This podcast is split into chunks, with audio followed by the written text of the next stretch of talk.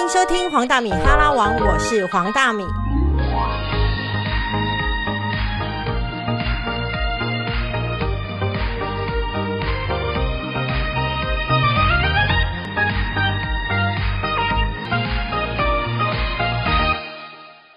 人生路上呢，每个人呢，其实，在职涯选择会有非常多的变化。那像我呢，即便现在已经有自媒体了，但是其实我都还在上班。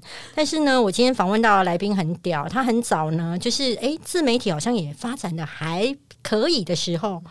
哎，收入也不见得已经大幅的成长的时候，哎，他就非常帅气了，就决定了他不再上班了。我们欢迎，就是呃，尽情做自己的李平遥。大家好，我是李平遥。可以跟我说一下，为什么这么勇敢的，当时候就决定就是不上班了吗？因为觉得人类好讨厌。没有，我今年已经接案第九年了。然后那时候不想上班的有个原因，是因为觉得有一个固定时间要在办公室坐着。但是其实有时候可能会觉得他跟我的喜欢的工时好像不太一样。那一方面是那个时候想要同时念研究所，所以就是一个唯一能够半工半读的方法就是转兼职。你知道吗？常常如果不工作啊，大家都会焦虑你会不会饿死。那请问你有饿到过吗？嗯，就是有变胖，有变胖。天哪，你真的很糟糕哎！因为你都在家，然后你的你的位置就离厨房很近。没有，我觉得真的接案，大家都会担心你的收入。对啊，而且我刚开始接案的时候，因为是九年前，哎，是不是有一些同情的眼光？看到你的时候，会觉得说，哦，那个这一顿我请。对，然后跟呃，或者是那个时候，我可能平日要回家，然后回家就会被亲戚看到嘛。然后我妈还叫我说，我平日先不要回去。因为人家会问说，我我是我我是边上班以后，我下面这一起住在你家，所以其实不上班在社会上面是有压力，是有压力。这要直到这几年，他们好像才渐渐的发现，哎，我好像是一个上班时间跟别人不同的人。但你也过得好好的，我过得好好的啊。那请问，如果年轻朋友要像你这样子，就是呃自己做自己想做的事，是。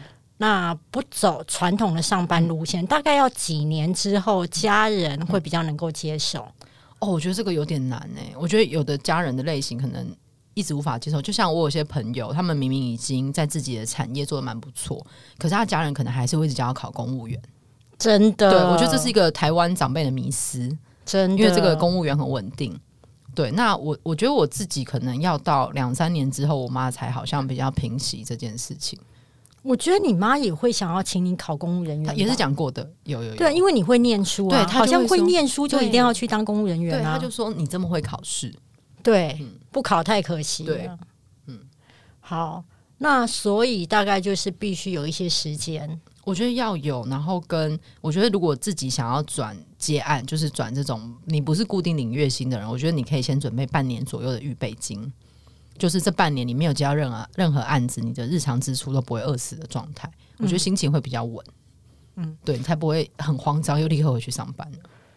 我接着要来访问你另外一件事情，因为你其实你就是符合大家所谓的叛逆啦。哦，真的吗？真的，就是你只是用成绩被认证，对，用成绩好在当皇子，但其实你的行为是真的，大家会认为你是在走自己的路。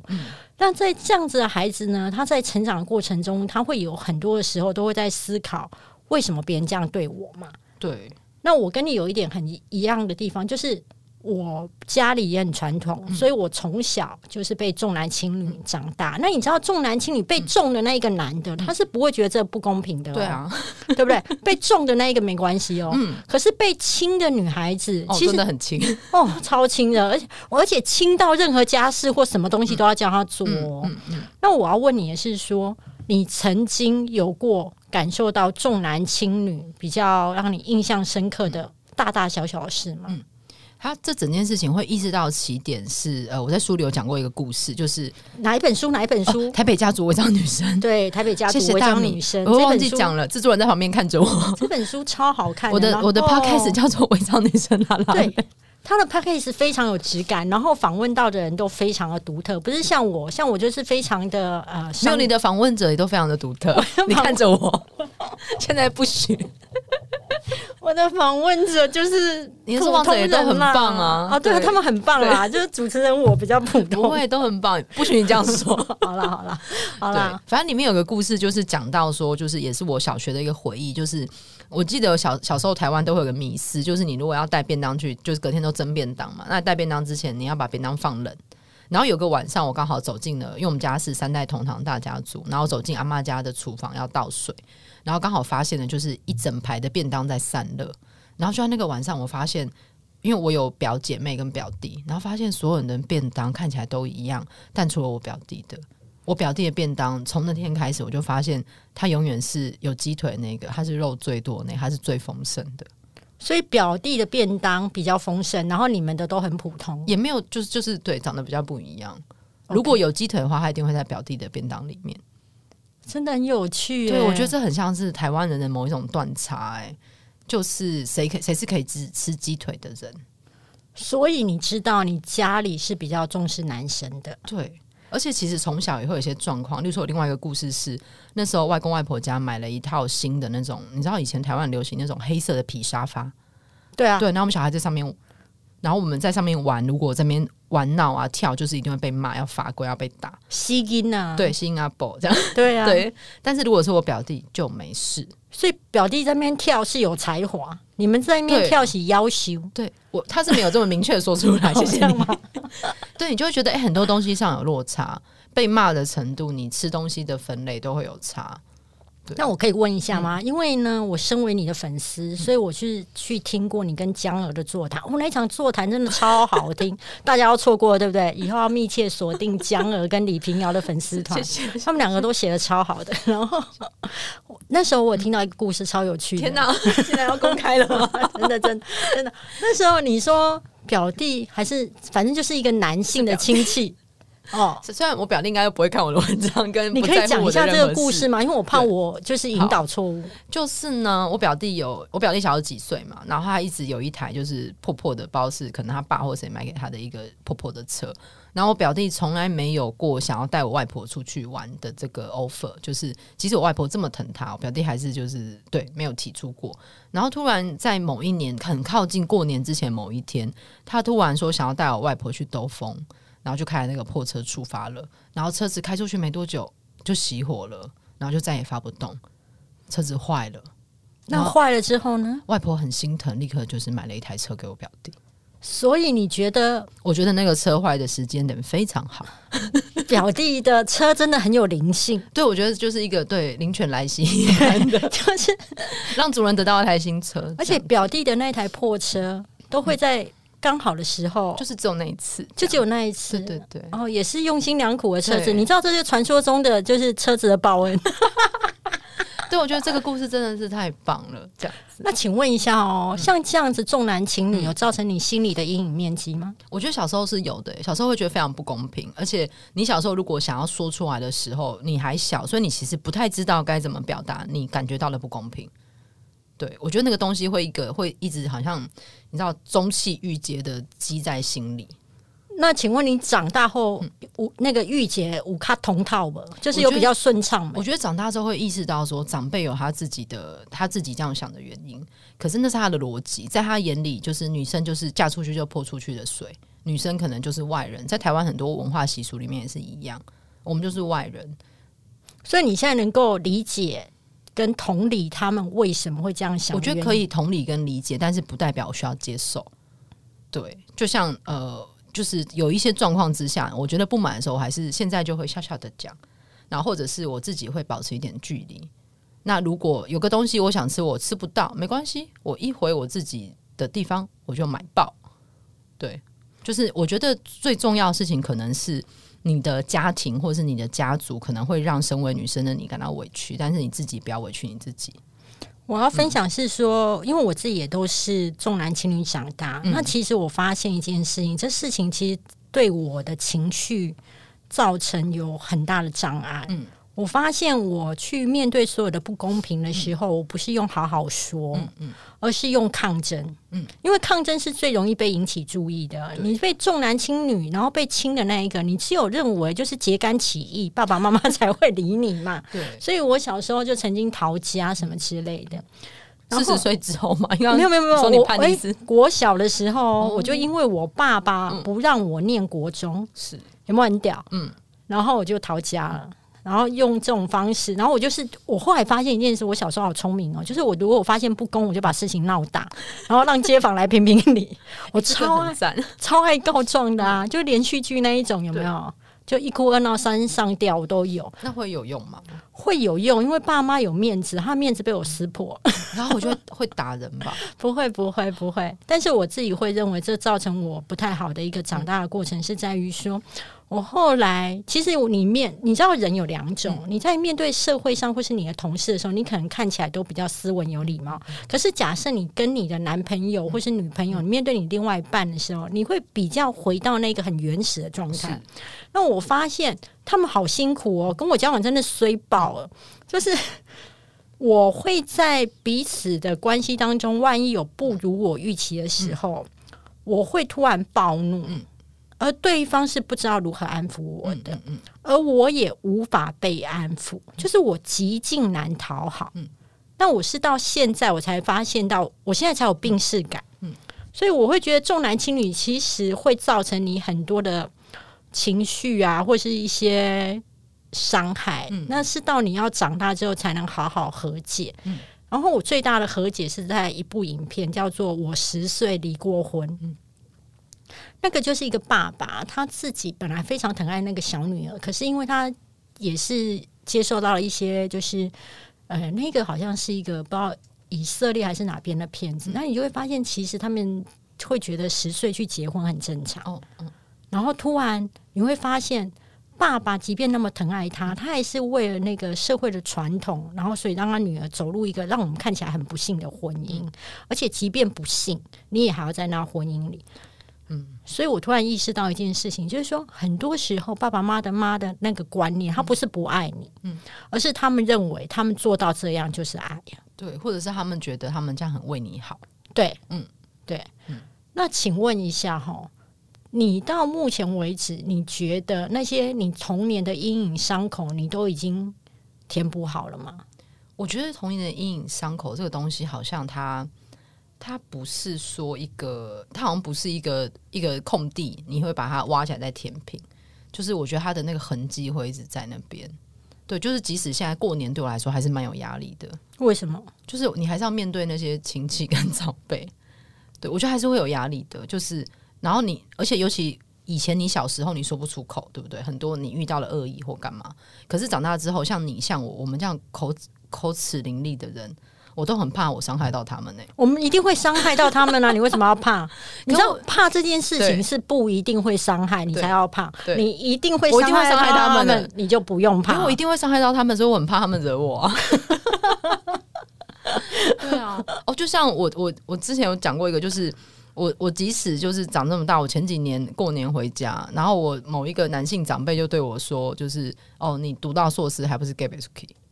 对，你知道吗？嗯，社会会觉得他可以，女生她觉得你她可以用这个东西来攻击一个女生，不管你赚再多钱，你再成功，你就是可以用婚姻、用感情来攻击一个女生，私生活来攻击你。你知道吗？社会对女生啊最大的期待跟跟所谓的你的丰功伟绩，就是婚姻。第一个是婚姻，第二个是生小孩，第三个是牺牲。对，你只要能够做到这三样，哦，你就完美，你就完美。对，而且打龙功力起喝行不喝妈妈下面喝，对，我跟你讲亮啊，龙咖喱功力起喝你的怕败啊！我觉得这件事真的要真的，你的一生就毁了，你的毁在别人说的好棒棒。对，然后那时候我就回那个男性长辈，我就淡淡回他说：“哦，那你的婚姻幸福吗？”然后呢？因为不幸福啊，我知道，他就整个过年都不跟我讲话。哎，你知道我跟我妈妈有一次，我妈跟我说啊，阿丽娜伯被卡金给给给。有一次我妈，我妈是偶尔才会这样讲，因为到讲一下。对，嗯。然后我就跟我妈说，阿丽干嘛你跟婚舞卡快乐嘛？我妈就一时语塞，这是第一回合。然后后来有一天，她又跟我讲说。阿郎哦，还像哦结婚啊呢，就是邻居的妹妹。然后我就开始说：“哦，啊你刚才在想离婚啊？啊，迄个像哦，后来吼，啊马龙红安排，就是我举了很多例子之后，我妈讲：啊琼你那无给嘛是卡赫啦，好三战两胜，已经赢了。对，我就赢了。所以我会觉得是说，社会对于女生的那个呃婚姻啊，或是生小孩的期待，你真的不要那么鸟。是啊。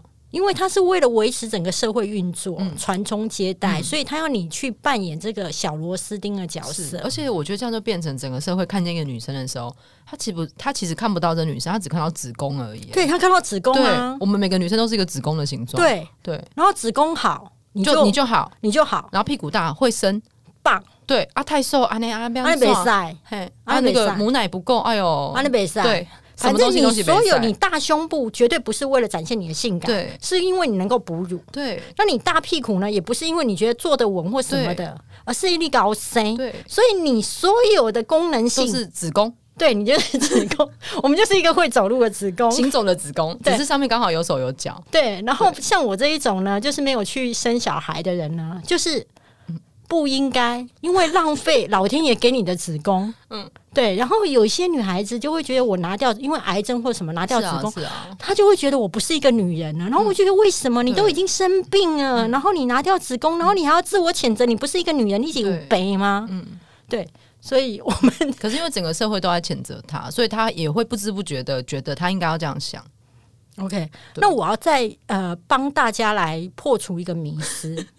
对啊，因为我觉得，哎、做节目没有钱，然后也没有什么东西，我觉得他一定要能够对别人有帮助，至少我们两个今天的时间才不是白白的浪费嘛，哈啊！虽然我告诉你，其实白白浪费时间也没有关系。我最讨厌女生去跟人家交往的时候讲什么话，讲说啊，你耽误了我的青春。哦，是我觉得青春，如果你没有跟他交往，嗯他就会永远在你身上，它也是会流失。它也会流失啊。青春不是你跟谁交往对就会流失问题，对他本来就会流失，嗯而是我选择跟他交往这一段期间，我认为他是。可以给我的青春回忆做一个最好的光彩。嗯那你不要把那个流失的时间都压在别人上应。该责备他的是你，你玷污了我青春的回忆。对，有一点点，但是我自己认为祸福都是自作自受。嗯，那你现在看到了所谓的分手或在一起，都不见得是一定百分百的现在当下定义的好跟坏。是啊，要看再远一点的。对。那我要而且我觉得青春是很长的，青春很长啊，你青春可以一。路青春到八九十岁啊。而且拜托，青春可以用钱延长，好不好？我跟你讲，所有的医美，各位同学，我一定要跟大家推荐电波拉皮最棒，其他都是浪费钱。美白针真的不必，好，我想要笔记下来，等我讲话。而且我告诉你，贵不一定有用，嗯，哦，真的真的啦。好，真的啦，因为我个人就是很喜欢就是捡便宜嘛，所以我一定会去找那种又便宜又有用，嗯，CP 值高的。一定要啊！开玩笑，老娘那么辛苦赚钱，而且我觉得你的心情是青春，你看每个东西是快乐的，青春就还还就是与你同在啊。我觉得就是说，我希望就是你不要女孩子永远都会觉得我的青春是一个礼物，嗯嗯嗯，然后觉得别人跟我在一起就必须为我的青春负责任，你这样就不可爱。要对自己负责。对对，就是我的青春，让你的前，让你也有了一个美好的回忆、啊！你也你也让我的生命增添光彩就好。我来要问你的问题是说，单亲这件事情、有曾经让你有压力吗？我觉得小时候其实没有诶、他的压力其实都是来自于外部的闲言闲语。嗯，我觉得你一开始，我一开始只觉得哦，单亲家庭是一个分类，但是因为哦，可能亲戚或者是学校或者是同学的讲法，你才发现，诶，这是一件坏事吗？但其实它是一个中性的词汇啊。它就一个状态，他就是一个状态，就是有一些有一些同学的，他是在一个就是父母都在的家庭，但他也不是很开心啊。或者是我甚至我里面有想要个国中同学，就是他一直他就是一直有个忧愁，就是他爸妈一直跟他讲说，等到他上大学，他们就要离婚。你为什么要把这件事情变成一个小孩的压力？真的，或是变成说，哦，要不是因为你，哦，要不是因为你这句话真的太严重，给你一个完整的家庭。可是你当你这句话说出来的时候，他们你们就不是啦。对啊你为什么要把大人为什么要把自己的忧愁转嫁到小孩的身上？所以你觉得你妈妈离婚这件事情，嗯，你是赞成的吗？我很赞成呢、我即使回到过去，我一定就是我我我书里有写到一段，就是我长大之后一直很想跟我妈说，但我后来终于跟她讲了。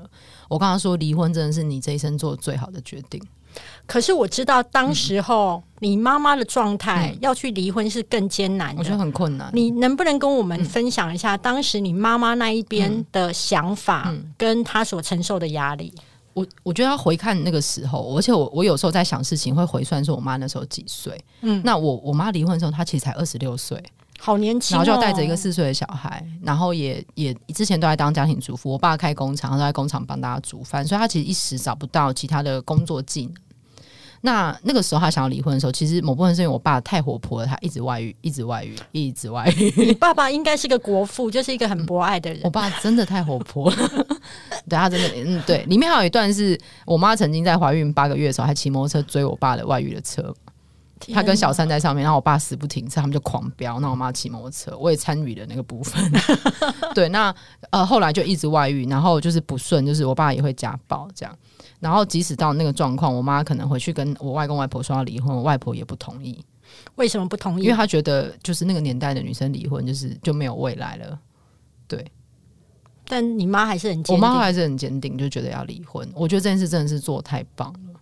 那你觉得跟着你妈妈这样过日子，你会觉得其实比一个假装幸福的家庭好吗？我觉得好非常多，而且你其实不用有任何担惊受怕，你其实你不用有一个家里有个未保单吧？嗯，对，就即即使我变成一个数量很小的家庭，就只有母女两人的小家庭，一般大家对家庭的想法是至少要三个嘛，就是夫妻加一个孩子。可是即使我们回到一个两人的小家庭，但是我觉得那是一个快乐的家庭啊。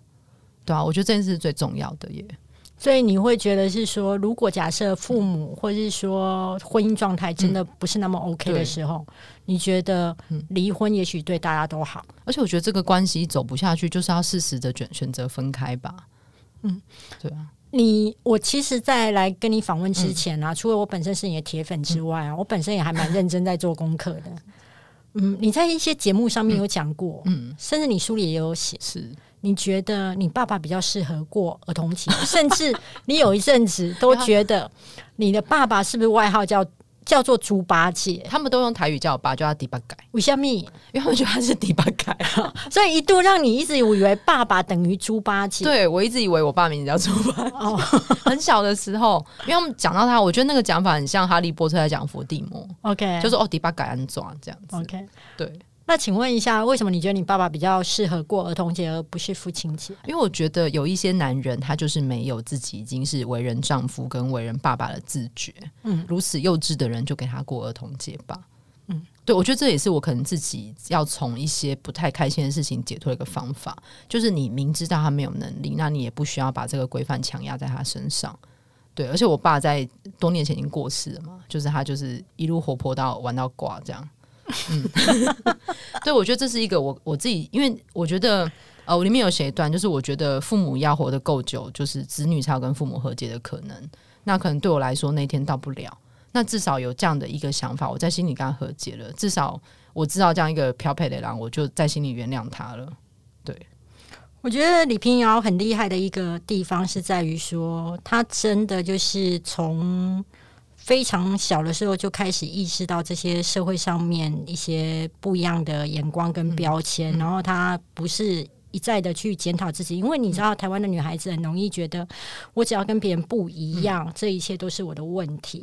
然后我其实非常希望这段访谈呢，可以让女生更有勇气做自己。那其实你的外号叫小光嘛，对不对？好，小光，你可以告诉我说到最后想要跟女生。如果他想要做自己的话，你会给他怎么样的建议？我觉得，因为像刚大米说很对，我觉得女生会有一个从小的训练，就是你会一直检讨自己，事情不 OK 了，或是什么都没做好，你会一直回想是不是哪里做错了。可是我觉得在台湾这个社会，其实你做一个女性，她好像基本上带着一个原罪，就是女生是很好被责备的，女生没有达到什么标准就怪怪自己是最快的。但是我觉得与此同时，在在这个完全出不来的这个深深的洞里面，你其实也要有一个。在外面看自己处境的一个眼光，你如果能够看清楚你自己在什么状况，然后你才会去能够去想说，那你自己到底想要走什么样的路？你怎么样活得像你自己啊？对。然后我其实自己也觉得我有一个开了一个小小的外挂吧，就是我能够找到这个方式，其实有很大一个部分的原因是真的要感谢，就还好我不是异性恋。为什么？因为你遵守了所有规则，我从小当一个乖孩子，我功课这么好。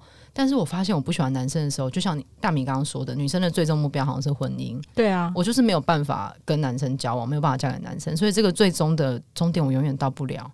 所以当这个你一直跑一直跑，你觉得终点到不了的时候，我自己才会意识到说，哎、原来这不是只有这条路、哎，我可以有别的跑道，才会发现说，对，可以不需要这样。而且常常听到很多女生朋友们的婚姻或是呃很多状况，都会想说，哦，还好我不是异性恋女生，哦，谢谢谢谢老天爷，谢谢妈祖。好啦，节目最后，如果假设你觉得自己有一些地方是跟别人不一样，甚至你会觉得自我怀疑，你也不太确定自己的想法跟这条路是不是很坚定，我非常推荐你去看平遥的书《台北家族违章女生》，你会欣赏到两件事：第一，他的文笔真的很好；如果你要学文笔，真的不要买黄大米的书，他你要买下啦，他的文笔还好，但是同捆包一起买好不好？好，捆捆一起报。然后就是这本书《台北家族违章女生》，我认为第一个文笔很好，第二你会看到一种生命的力量，还有他很厉害的另外一本书叫《向光植物》，哦，是你会发现其实他在陈述他的呃。青春时期的一些恋情的时候，其实那些恋情呢，其实你都会觉得他有资格去怪任何人。但是呢，这位小姐美女作家呢，她在她的那一本书当中呢，她是非常的包容每个人的选择，不论别人来或别人去，她都会觉得 OK，那就发生了。所以呢，非常推荐大家去搜寻李平遥的著作，保证你会有非常好的收获。谢谢平遥。谢谢大米，谢谢大家。